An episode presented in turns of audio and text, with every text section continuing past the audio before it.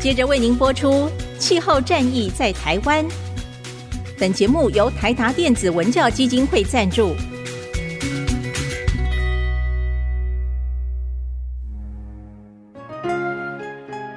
换装一颗 LED 灯，一年减碳七十公斤；喝咖啡使用环保杯，一年减碳四点零一公斤；上班出门前记得把保温电热水瓶的插头给拔掉，一年减碳一百五十七公斤。面对气候战役，对抗地球暖化，可以是个人的事，更需要政府及企业的参与。台达电子文教基金会邀您一同寻找既能提升生活品质，并可大幅提高能源使用效率的提案。欢迎收听《气候战役在台湾》。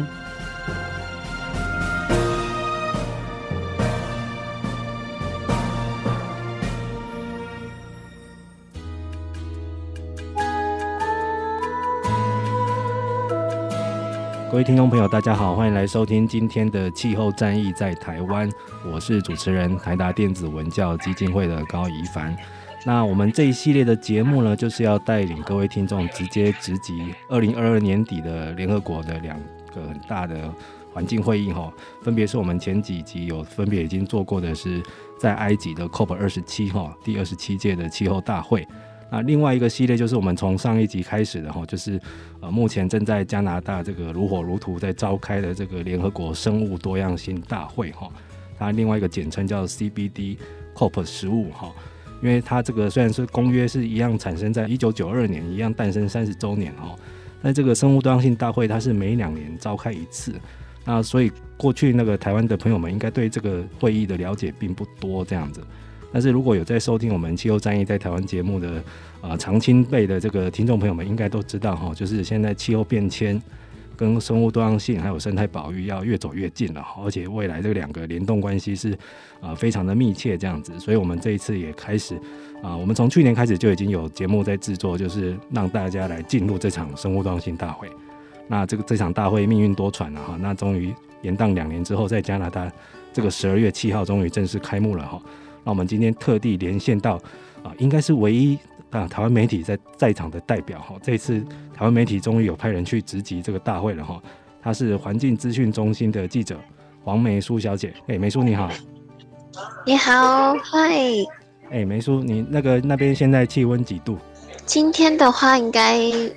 负负三差不多。哦，真的、哦、在零下的嘛，哦，所以是现在是大概在冰箱里面的温度这样子。很冷，因为应该还没有到他们就是最冷的时候，但已经就很冷了。哇，真的哦？那这样听到这种话，不是还蛮陡的吗？以我们台湾人来说，已经快冷死了，他们来说还不到最冷。没错，可不可以跟听众朋友们先介绍一下哈？这一次这个环资哈，就环境资讯中心，怎么会特地想到要派记者直接到现场去报道？这一场大会到底有多么重要，让你们想要去现场？好，这边跟就大家说明，就是呃，其实 CBD COP 跟就是很多国际组织一样，那每十年的话，基本上会定一个就是滚动修正他们的目标跟计划。嗯，二零二零年后的纲要的话，主要会是定就是二零二零年到二零三零年。那这次的纲要的话，会特别重要，是它除了呃，相较于之前的爱之目标或者是二零一零年的目标。这次的纲要的规模是有大到，它里面还有包含了就是好几个不同的 goal，然后还有包含 mission，还有包含 Beavers，所以就是整个纲要的内容是相较于过去的那个更重要，然后更大这样子。嗯，所以这也是为什么资讯中心对这这次是会特别派了记者来报道。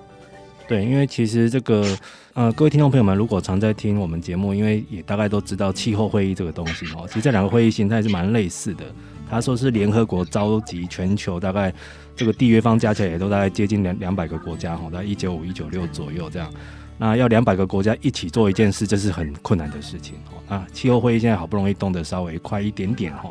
但是生物多样性这边其实目前也是百废待举的状态。我目前看的各家的评论哈。那是这一届是既期待又怕受伤害哦，就像刚刚梅叔说的，因为期待是说，因为现在生物多样性流失的状况太严重了，所以逼的这个二零二零到三零这个十年目标一定要完成哦，就是势在必行的事情。但是怕受伤害，就是说那前两次都没成功啊，前两次十年目标哈，尤其刚刚梅叔提到的这个爱知目标哈，那也时候也是风风火火，因为在日本的那个爱知县哈，在京都开的哈，那那时候就是诶、欸、想要做，但是没有完成，所以大家觉得前车之鉴啊，那现在还要再再来一次嘛？那再来一次会不会就比较有效呢？哈，所以这次也是大家呃也很小心，然后想希望它可以产出一个类似这个呃有人形容叫做生物多样性的这个巴黎协定。好，希望这一次产出的这个二零三零目标有这样子的一个威力啊！哈，诶，但是没说人在现场哦，你可以直接跟我们讲一下，目前刚开会这几天有进展了吗？好像呃好像连那个国家元首到的都很少，是不是？对，呃，今年的话，呃，如果说国家元首有到的话，是只有就是加拿大的首相，在第一天开幕的时候有有到场，嗯，然后目前谈判的状况的话，因为很多内容都还在磋商当中，然后呃，其实大会这边有规定是磋商的内容其实是不太能够，除非他们有正式对外公告的话。不然不太能够就是直接讲出来，但我这边的话有就是在现场有去采访了一些呃，跟我访问了一些其他的团体跟其他的代表，嗯、那我这边呃就仅我呃访问到的内容去跟大家做说明。嗯、那你目前就是呃这一届的话，总共会有二十二个目标，那目前的目标二十一，呃是已经就是所有的挂号都已经清除，嗯、但我们不太确定说就是在整个会期谈完之前。就因为它是一个谈判的过程，不太确定挂号又有没有可能会再再被加上，所以这个部分的话就会先待保留。可是这个因为呃这个目标二十一对于原民，然后女性还有青年在呃参与跟就是采纳在落实目标当中去，它算是这个目标算是给了这些团体们一个很大的。很大的保障，去保障他们的权益，不管是对资源、对土地的利用，还有包含要去征询他们的意见，跟重视他们参与的这个权利，都是很很具意义的。所以把挂号拿掉，对于这些团体来讲是很重要。嗯，就是那这个要写写清楚就对了，不要再有什么附注说明还是什么通融条款这样子。对对，没错没错。所以这个算是目前听到算是一个蛮对于。呃，原民团体来讲的话，蛮大的一个鼓舞。嗯，那他们也希望是说，因为爱知目标有一个问题是，先前的爱知目标总共二十项，可是他提到原民的部分是在第十八项，反正就是只有一个目标才有提到。那这个后来就是因为爱知目标就是整个大失败，就是他根本就连落实都没有落实，所以这次的纲要就是我访问到的那个原名他。一个来自菲律宾的呃原民代表的一个女性，她是说希望可以在整个纲要里面能够尽可能的被提到，就 IPLC 的就是权益可以可以尽可能被提到，嗯，这样子，所以就是希望是还有其他更多的目标都可以去重视到呃人权这一块。嗯，其实这个跟气候会议进行的节奏是蛮类似的哈，现在呃联合国的气候会议也越来越。呃，这个叫做多元族群哦，这个利害相关人都要纳进来，包括像刚刚这个梅叔一直强调的这个原住民哦，就是有有些翻译叫做土著哈，各各国的土著人民，因为如果未来要做生物生态保育啊，包括像一些什么碳权、森林碳权的，其实很多就是在原住民的保留地里面哦，那他他们在这个土地这个领地里面那。如果你要动用他们的一些资产，或者是说以后这些保育类可以变成他们的一个正资产哦，或者类似碳权的换算这的话，这个都要把他们参与进来哈，不要说把他们用他们的东西，然后把他们晾在旁边这样子。所以感觉这个趋势目前听起来还蛮乐观的啊。但是呃，梅叔可以跟听众朋友们先解释一下哈，就是这一次目前很多媒体在报道这个生物多样性大会哈，一直会提到一个叫做三十乘以三十。哦，就是好像很多国家要联合起来，要呼吁未来全球的这个保育区要扩增到三十趴的这个比例哈。这个目标目前进展的如何呢？有望成功吗？因为我看之前目前保留状态其实还蛮少的，好像陆地只有十七趴，海洋只有八趴，要一下子倍增到三十趴，这个会不会很多国家是不想同意？呃，这次的话，我觉得，我觉得从三十乘三十的话，基本上就是，呃，科学家们就是研究指出，是说，如果要满足地球上所有人类的，不管你是因为生物多样性本身，它其实就是有生物多样性生态系服务，那这些服务可能会提供在我们不管是呃衣食住行啊，然后就是药品等等之类的运用上面，所以它。本身如果要满足，就是目前在地球上所有人类的使用跟维持生计还有健康的话，它需要最低最低的保护海洋跟陆地的比例是要，就是分别是三十 percent，这个是全球。可是呃，目前的话谈判的进度，我记得好像我如果没记错的话，目前这个目标还没有被讨论到。嗯，然后我我自己觉得。嗯，以 COP 二六、COP 二七以来，三十乘三十应该是各国呃很重视的目标。嗯、可是这个目标如果放在各国代表来去 maintain 这个数字，可是我觉得对原民、对其他的团体来讲的话，他们并不觉得这个三十乘三十是。那就跟这边跟一凡分享一个，就是我那时候去听了一场记者会，嗯，然后记者会上面就是菲律宾的那个女性。呃，这个三十跟三十，它其实是一个平均值。可是你这个值，你本身要从区域的区域性来看，就说，呃，如果以亚马逊热带雨林的话，它在二零三零还是二零五零之前，应该要保护的比例，甚至要到八十趴才够啊。是哦，所以三十跟三十根本还不够，对他们来说，其实有一些觉得要八九十趴才够啊。对，没错，没错。然后。这个角度是从原民的立场出发。那我后来也有去听了一场 side event，那这个 side event 的话是在讲渔业资源。跟就是三十保保护三十乘三十，那渔业怎么办？嗯，然后在大会上面的话，我们其实现在目前很多都在讨论保育的议题，嗯，可是他们其实有三个 pillar，就是你分别有 conservation 跟 restoration，还有包含就永续利用的部分。嗯、那永续利用的话，对渔业资源来讲就非常重要。但从科学家的角度来看，你不管有没有三十乘三十，重点都是在于你怎么样去利用资源，嗯。你保护了三十趴，不见得你就可以就随便乱用七十趴。嗯，所以就是这一个礼拜以来的话，就是从各个不同的组织跟单位听到的对于三十乘三十的解读跟想法，我觉得都还蛮不同。那我自己会觉得三十跟三十应该，呃，目前还没有一个进展，但我觉得，我觉得这是一个算是各国的共识。嗯。其实，因为也是因为目前很多媒体报道，可能是因为三十乘三十这个有数字哈比较好懂，所以大家都很集中在攻防这个比较有识别性的一个重大的进展了哈。但是我猜应该还是要各方角力很久，因为过去我们也有邀请不同专家来到这个节目中分析这个三十乘三十的可能性哈。的确会像梅叔提到的，其实它有很多管理上的问题，就是会会不会后来出来的协定只是一个纸上保护区呢？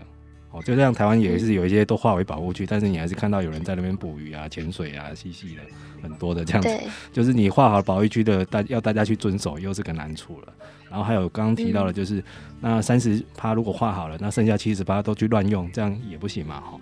好，那各位听众，因为我们这一集是在。跟人在目前在加拿大蒙特楼的环环境资讯中心的记者黄梅书哈，跟大家连线，所以大家如果听到我们之中有一些对话，可能因为网络连线的关系有些中断哦，那请包涵。那因为他现在也很辛苦，他现在人哈，呃，现在是我们台湾时间的早上，那他是。加拿大当地晚上八点多哈，还在会场哈，那而且 所以会后有一些呃背景声是那个正常的哈，请大家多包涵。不过表示说，其实他们现在很辛苦哈，到了晚上还没办法放松，要在会场里面去追击哈。那梅叔可不可以跟听众朋友们稍微解释一下？因为过去我们在谈气候会议，就是大家可能都很清楚哪一些是比较配合哈、比较积极的国家，像欧盟啊这些哈，然后哪一些是。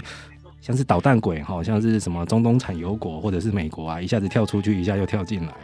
那你这一次观察，在这一场加拿大的生物多样性大会哈 CBD COP 十五里面，目前带头在冲的是哪一些国家？就是比较积极的、积极派的。那很消极又在乱的是又是哪一些国家呢？你个人的观察。哦，我觉得这次加拿大蛮积极的。嗯，就我觉得可能因为他们也是主办方，然后。在开幕的时候，就是他们首相又就是加码喊了一个，就是哦，我要就是投资，呃，在呃生态的部分，我觉得他们算是蛮蛮用力在提一些案子，包含海洋啊、渔业资源，就是我觉得加拿大都很希望有一些谈判内容可以赶快敲定，就是不要再等到下一次的 COP 或什么的。嗯，对。然后如果是捣蛋鬼的话哦，嗯，目前的话。好像目前只有看到有一些国家代表会提出那种没有什么比较没有没有建设性的意见，但不同的嗯不同的场合，可能国家们会有不同的想法，但我还没有看到个特特别跳出来讲说，就这个不要那个不要，嗯，因为就算是巴西的话，他们总统都换的那，所以今年好像看到的都还算蛮正常的这样子。终于回归正常了哈，因为巴西这个总统的新的总统的政见，其实他是回任了哈，他的政见就是说他要保护亚马逊雨林了哈，这个跟他的前任的态度完全是两，完全是对对对对，所以我们记得在埃及那时候呃，其实他们总统跟新任的环境部长都有到会场，那我在会场巴西馆那边有撞见他们的环境部长哈，就很多媒体在堵他哈，所以那时候也是说他们是算是一个。COP 二十七的一个小高潮，就是巴西新的领导人有来到会场哦，给大家提振一下士气这样子哈。好，所以呃，各位听众朋友，其实您听到现在也大概理理解了哈，这个联合国开这些环境会议的一些难处哈，因为真的跟各国的情势，包括政治局势是息息相关，可能一换领导人，整个又大翻盘，这是一个很麻烦的事情这样子。但是也没办法，目前没有办法取代 COP 这种开会模式的一个新的机制，所以我们只能。寄望于目前在加拿大的这些各国的谈判代表可以做出理性的抉择哈，诶，但是呃那个没说，我们还有提到另外一个会议重点哈，就是气候会议哈，每年都在吵来吵去哈，很多人都说说穿了就是在抢钱呐，就是到底这么多资源这么多资金要哪里来，谁出钱，谁收钱哦，谁受益这样子，这个事情也发生在生物多样性大会嘛，因为我看到一个数字是说。哇，这个生物多样性的保育的资金的 缺口很大，七千亿美金，对，这个怎么补得起？还有人估计是上兆美元的。对，没错，就它的资金缺口是非常非常的大。可是，比如说我如果没有印象详细的数字，如果没记错的话，全球把资金投注在对环境有害的补贴上面，甚至是超过兆。嗯。要如何去弥补这个资金缺口？其实，在事前大会之前，有很多科学家、很多组织都出来讨论，是说你们应就是嗯，各国应该要更积极的，除了想说我要怎么去补这七千亿的资金缺口，还要透过还可以透过就是对环境有害的补贴，或者是要有企业的其他机构的加入，或者是你要怎么样提供诱因，让更多的人可以来参与，这些都会是方法。所以我觉得重点可能这个资金缺口是在于要怎么样去做，然后跟要怎么样去透过很多方式去把这个资金缺口弥补起来。那以目前谈判的进度来看的话，是至少我跟到的场次，这个 chair 就主席还蛮积极，想要去带动大家讨论的。然后他们呃接下来第二周的重点会是在资金动员的部分，嗯，然后呃他们也有讨论到一些就是比如说。并不像气候变迁一样，气候变迁其实有很多不同的资金来源，但生物多样性相对就会少一点，嗯，而且甚至可能很多都会压在就是 GEF，就是全球环境基金上面，嗯，那所以他们有在讨论是说，哎，这个可能或许应该要有更多的其他的的窗口，就资金窗口出现。嗯，对，这个吵来吵去，真的还是最后关键，大家可能吵来吵去还是钱啦哈。那，但是你看那个一说到这，我就觉得很不乐观，因为包括气候会议这个钱也是吵了很多年都没着落哈。那每年都大家喊加码，但是最后真的丢出来的很少。这样，我这边列几条大家目前呃稍微可以看得到的进展哈，就是这一届在开会之前啊，包括中国说他会出十五亿人民币哈。那是一个昆明的生物多样性基金，其他不要忘记，这一届主办国是中国，他只是移师到加拿大，因为拖了两年后才真的开成这样子。然后其他包括像日本、欧盟、法国、英国都各自有一些宣誓哈，但是金额都不大。然后加拿大那个是在开幕仪式那时候说的嘛，哈，就是一个加码这样子。那所以目前的话，真正动员很大的资金还没看到。那是不是在这一届也会产出一个类似像巴黎协定这种要写进合约里面哈，写到说以后是不是像在二零二零年要每年要有一千亿的融资的这样规模出来，套用在生物多样性的合约里面，是不是也要这样子哈？我觉得大家也可以去观察这样，因为通常要写进来，大家才会乖乖去遵守了。那说到这里的话，可以请梅叔帮大家解释一下哈，像这个巴黎协定就会叫。各个缔约方要交那个 NDC 哈，自主贡献报告，要写你的减碳规划。诶，生物多样性公约好像也有这一套，是不是？对，呃，生物多样性公约的话，就是有两个东西是缔约方他们定期都要需要去缴交。第一个是 NB NBCP，那 NBCP 的话，它其实是这个国家每十年十年要去更新的一个目标。嗯，就像这次他可能新的目标定出来，那你原本国家的计划是要去。根据我目前定出来的纲要，再去做滚动修正。嗯，那你滚动修正出来之后，OK，那你现在国家要依据这个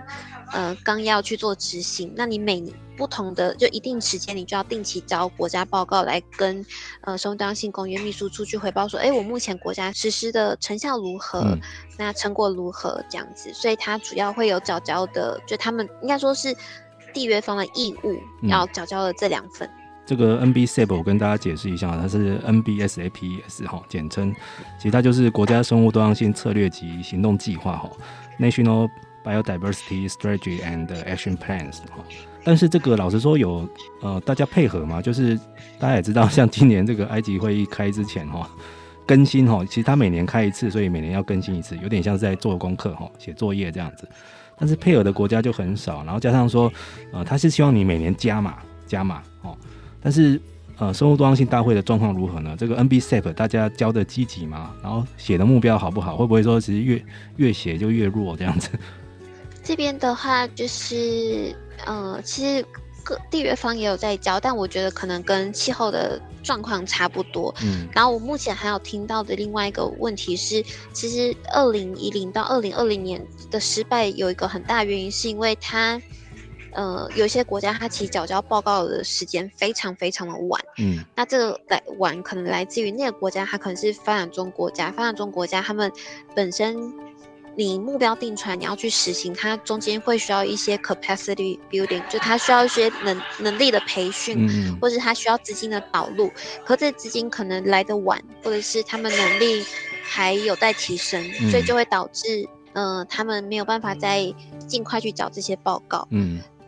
所以会有遇到类似的状况，这也是然后这个，所以联合国其实要很多那种类似要大带小哈，先进国家带发展中国家一起来完成，你像是能力、技术或资金的一些对接这样子，那也很怕说你都乱写一通，写了一个很有野心的目标，你执行不力，做不到，这也也不行哈。所以通常大家也要很务实的，然后还有一个就是我刚刚提到的一些政治的问题哈，会不会换了领导人之后那个。国家的这个 NBCP 又重写了呵呵，或者是以前写的就白写了这样子哈。那所以这个也是我们之后可以去观察，因为像我我在猜这两个会议模式，如果越走越近的话，可能未来会很类似，就是以后可能开会前先交作业，提高你的目标，然后去对接那些能力资源这样子，然后之后可能每五年要滚动式的去检讨一次，然后大会方可能每十年要再更新一次更有野心的目标这样子，一步一步的有点像是这个有点像这个什么？团体动力学，就是要带一群人，一群而且是文化背景、语言完全不同的人去共同完成一件事哦，真的是超级难，一想到就超级难这样子。好，我们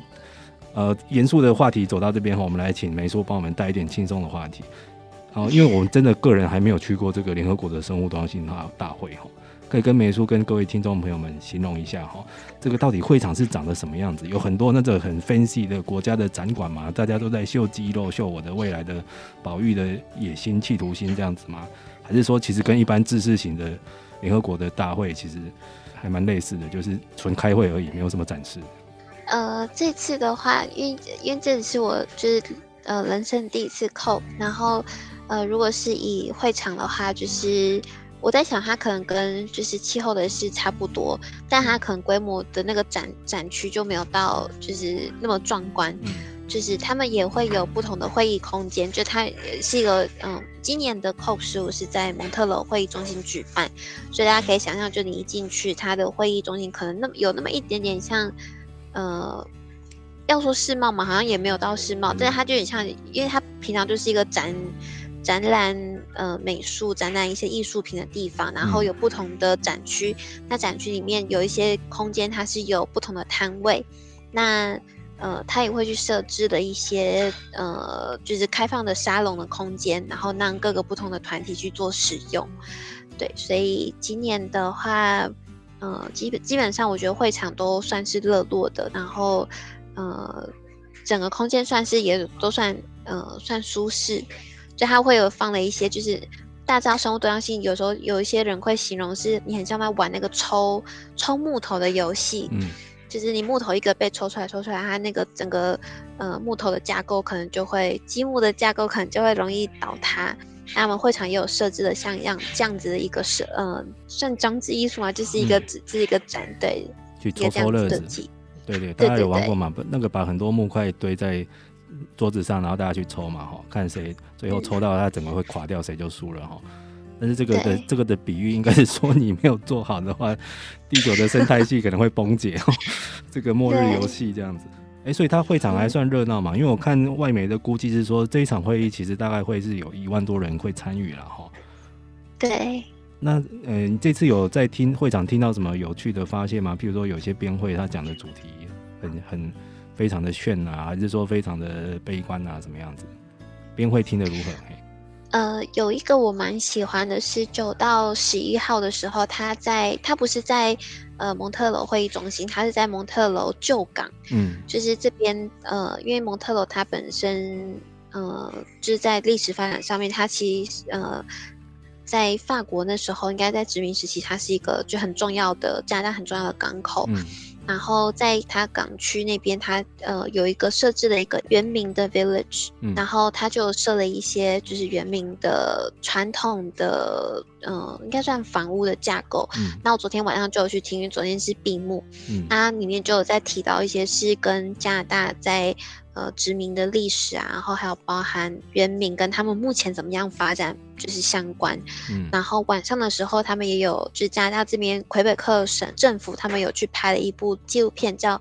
The Issue of Tissue》。嗯，所以就是在 COVID 之前，这个纪录片导演。他是接到要拍这个纪录片，嗯，然后他后来去拍了纪录片之后，他才发现就是加拿大的森林林业其实有很多问题，嗯，然后还有就牵涉到就是过去加拿大怎么样对呃就是原民的部分，嗯，对，这我算是蛮喜欢的，嗯，其实就是跟当地的这些林业历史还有原民的文化是有结合的了哈，这其实也是我觉得这次选在加拿大办也是。也是蛮妙的，虽然说他是被中国这个跟着一起哦，要合办这样子，因为中国一直在封控，实在是办不成。那其实加拿大大家如果注意到的话，他在这个呃气候界的评价是蛮两极的哈。虽然说他好像一些保育类是蛮积极，但是他在气候界，因为他有这个太丰富的这个油油气的资源哈，也不是不是观光油气哈，是那个石油跟天然气，还有油砂，还有大油管之类哈，所以在当地的话是一个很很强烈的那个。社会的冲突的事件，然后它又是一个在全世界是一个很大的林业的国家哦。以前很多我们的很多纸啊、卫生纸都是加拿大来的哦。可能加拿大、北美还有北欧这些都是林业大国。那这些生态资源未来要怎么跟产业去对接哈？因为它不可能就叫那些林业就不要不要再做下去哈，以后都不准砍树，这样也不行哈。啊，所以他这次的呃主主办的主办方的态度其实会蛮决定一切的哈。因为我们这个在埃及会议就已经看到了是这样的。像埃及就趁着主办的时候，把非洲国家都一次都抬起来了哈，所以这个损失与损害基金这个就突然就这样过了，平地一声雷就过了，大家都不晓得这样子。那希望这一次在中国在承办的这个昆明会议延到这个蒙特楼，也可以有一个类似的成果这样子。那我们再讲一点轻松的好了，我看到这个第一个周末期间，十二月十号好像在当地有办游行，是不是？然后梅叔有到现场去直击啊？对。他这个，嗯、呃，因为我这次刚好是跟着青年组织一起来参加，嗯，那青年组织的话，他们有跟呃加拿大当地的，或者说魁北市、魁北克省当地的一些组织去做串联，那所以我们当天的话是早上就从会议中心到了蒙特楼的一个公园去做集合，嗯。然后再就是从那个公园步行到会议中心附近的一个会场，然后去做这沿路就是做就是呃和平的大游行这样。嗯，那基本上当天的状况就是真的是这一周以来是最冷的那一天，然后、啊、真的，呃就呃就有一有一些人他可能扮成恐龙啊，或、哦、有一些人扮成就是我们看在魔戒里面看到那个树人，哦，然后、嗯、对，然后就是我刚好。呃，也有人扮成地球，然后直接唱 rap，嗯，对，对，所以就是什么样的人，就是都就是只要有相同相同年，其实也不是不不是不一定有相同的理念，因为有一个组织叫 Fagla Cope，嗯，就是他们其实呃，他们认为就是解决地球的问题，并不是就举办 Cope 就可以实现的，就他们到也有到场游行这样子。嗯，嗯，嗯，嗯，对啊，所以其实这个过程还算平和啦，哈，只是大家在那边呼口号而已，没有到一个对，哦，有什么恐怖的画面，还是会流血冲突这样子。呃，是没有。OK。因为每年的这个游行花絮也是蛮多的，因为我记得在波兰那一次，二零一八年的那一次气候会议哈，波兰的官方很凶哈，所以事前就叫游行方要那个小心点，不要乱闹这样，所以那时候游行的 呈现一个对峙的画面，就是一边是游行队伍要准备走出来，那他对面就是一群抗暴 抗暴部队，一堆警察在那边拿盾牌，已经 stand by 了。然后那时候我就站在中间，我就想待会会不会直接就开 开打这样。那这一次埃及是完全禁掉了哈，所以他后来只能在会场里面做一个诶鸟鸟笼式的游行，在会场的走道那边走来走去这样。但是大家群情是蛮激愤的哈，因为呃有时候可能是到了会议的后期，就是到底能不能产出一个大家想要的结果，一个历史性的这个二零三零的一个新的国际公约要出来，会很紧张这样子哈。因为成败可能就看这一次这样子。所以可能到了梅叔，可能到了第二周也还会带很多在现场的报道给各位听众朋友们哦。所以大家如果要知道这一次这个生物多样性大会的进展哦，可以到环境资讯中心哈，或搜寻环资电子报，应该可以看到梅叔带来的很多及时性的报道这样子。那我这边要替很多企业方要问一下哈，就是呃，像在过去这一两年来，突然这个因为气候跟生态界携手走在一起了，所以这个。NBS 哈，自然为本的解决方案突然变成了一个很热门的名词，这样子。诶，这个 NBS Nature Based Solution 这个东西也同样有在生物多样性大会里面出现吗？它被探讨的程度怎么样？哦，它 NBS 的话也会是就是呃这次大会讨论的重点。嗯。但我我自己个人觉得，就以目前讨论的内容的话，大部分都会是很强调在于，呃，怎么样透过就是自然的方法去解决就气候变迁这一块。嗯。可是它其实 NBS 的话，应该还有更多的自然可以去调适我们目前遇到的问题，比如说像防减灾，嗯，就防洪啊等等之类的。对，那。呃，以目前讨论的内容的话，都都还是重点，可是讨论的进展的话，都还在进行当中。嗯，对，因为这个倒是民民间团体，尤其是某一些企业方蛮寄予厚望的哈，希望可以譬如说，呃，有点算是一个折中式的方法，就是以后可以透过这些，不管是 NBS，还是有另外一种叫做呃基于生态系统的解方哈，叫做。Ecosystem-based approaches 哈，也我觉得应该类似观念是差不多了哈，就是让那一些需要运用到自然资源的，不管是我们刚刚讲到的林业哈、木业、造纸业，甚至于说现在有一个关键的产业叫制药产业哈，做药的，做药的产业这一个好像在这次大会也是一个观察重点哦，因为有一个名词跟他们息息相关，叫生物剽窃，这个可以请梅叔帮我们科普一下，生物剽窃是什么意思？制药产业为什么这么紧张？是呃，生物剽窃的话，就会跟就是这次大会讨论的另外一个重点蛮相关的，是 DSI 的部分。那 DSI 的话，它其实它是跟就是遗传资源的呃相关，但呃，其实 IUCN 跟许多科学家都去都有在讲说，DSI 并不是最好最好的的解释说明。那之所以它会有生物剽窃的问题的话，就举一个例子，比如说南非的国宝茶。嗯，南非国宝茶它其实是来自于某一种很特别的花，可是它后来这个花，它其实是种在呃原民的聚落当中，那很大的药厂就把这些花拿去做成化妆制品，然后卖了很多钱，可对来对当地的居民来讲，这是他们一个很重要的资产。嗯，所以 DSI 的争议就会在于是说。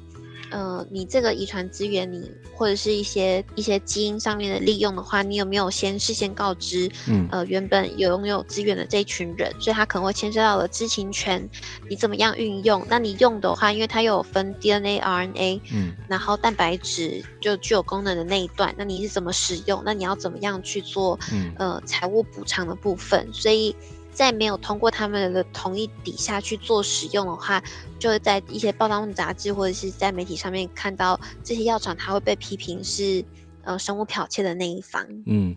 这个刚查到 DSI 就叫遗传资源数字序列信息哈，其实这个是现在的基因工程真的很进步哈。如果知道你的基因的序列，其实它可以不用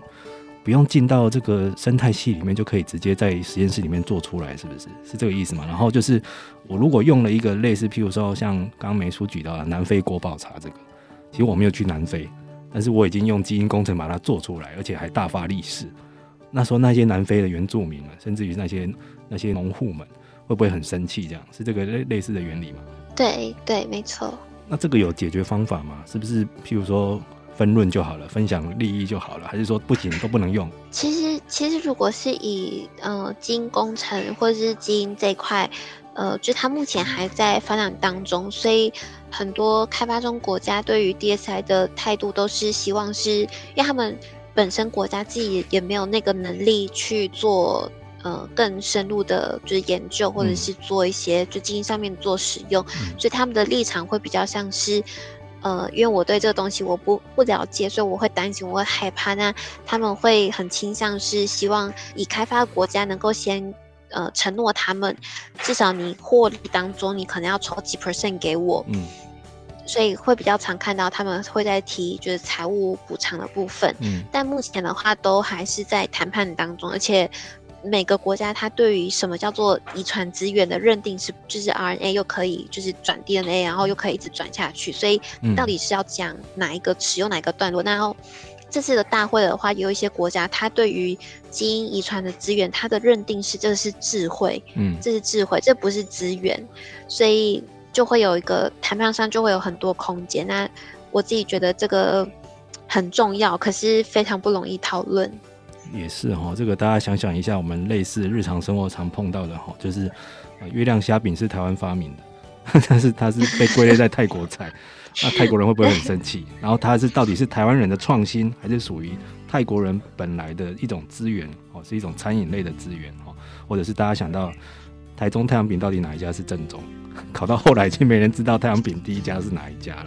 那这个时候如果要去怎么样去规范它，或者是说？既然规范不了的话，那就开放。那开放的话，你要说服这些有可能是在已开发国家的那些很有钱的公司们、大药厂，请他分享利润啊，他们愿不愿意？那如果愿意的话，怎么个分法？我、哦、这个都很复杂，要去谈哦。然后我刚还没讲到，分到一半的途中会不会已经被贪污走了？这个大家也要很小心这件事情。哇，所以这个是一个蛮蛮新的一个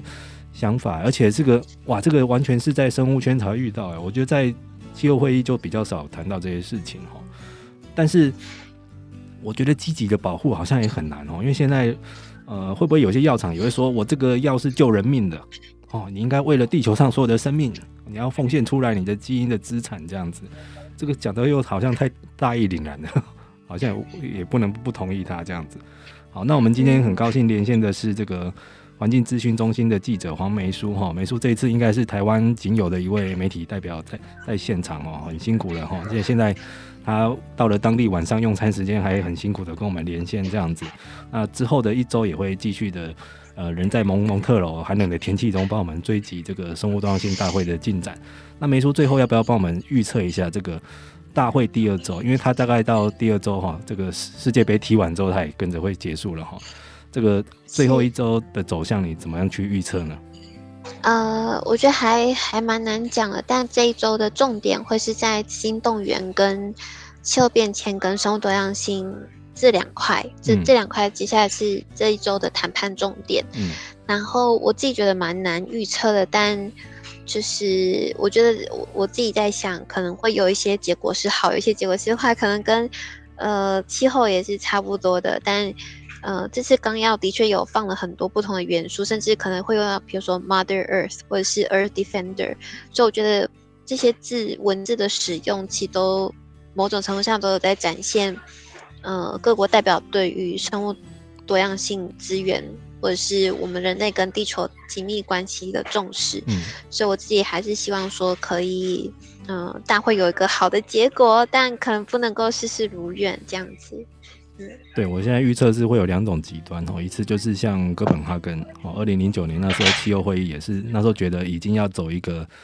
呃后京都时代了哈，京都议定书快过期了哈，所以要赶快产生下一个国际公约，结果那次失败了哦，然后失败之后啊，这个一路跌跌荡荡走到二零一五年才产出了一个巴黎协定出来哈，但你看这样一拖就拖了六年之久哦。那这一次生物多样性公约的大会，虽然说呃它也是联合国召开的，所以我在猜，其实搞不好很多承办还是谈判代表，其实也是蛮类似的团体哦，搞不好也八九不离十，所以他们应该都有汲取了这些过去的教训哦。然后这一次又要目标瞄准二零三零年，又是一个很。很很险恶的情形哦，应该要赶快诞生了啦，不要再拖了哈。但是大家能不能有这个共识，或者是最后可不可以，呃，就算没有共识，我们好歹先求有，再求好哈，是不是可以先出来一个二零三零年的国际公约的一个基础的架构？那剩下的细节可以再谈，但是也要看目前人在会场，在蒙特娄的这些各国代表们哈，将近两百个国家，他们心里到底是怎么想的哈？因为目前也没人知道这样子，我们只能在这个遥远的。台湾期待有一个好的结果，这样子哈。好，梅叔今天也很谢谢你哈。那个我们打扰了你的用餐时间哈，希望你在这边零下五度 C 的蒙特楼可以过得好好的哈。嗯，谢谢谢谢你，谢谢一凡。好，各位听众，我们就下次再见喽，拜拜。拜拜。以上节目由台达电子文教基金会独家赞助播出。台达电子文教基金会邀您一起环保节能爱地球。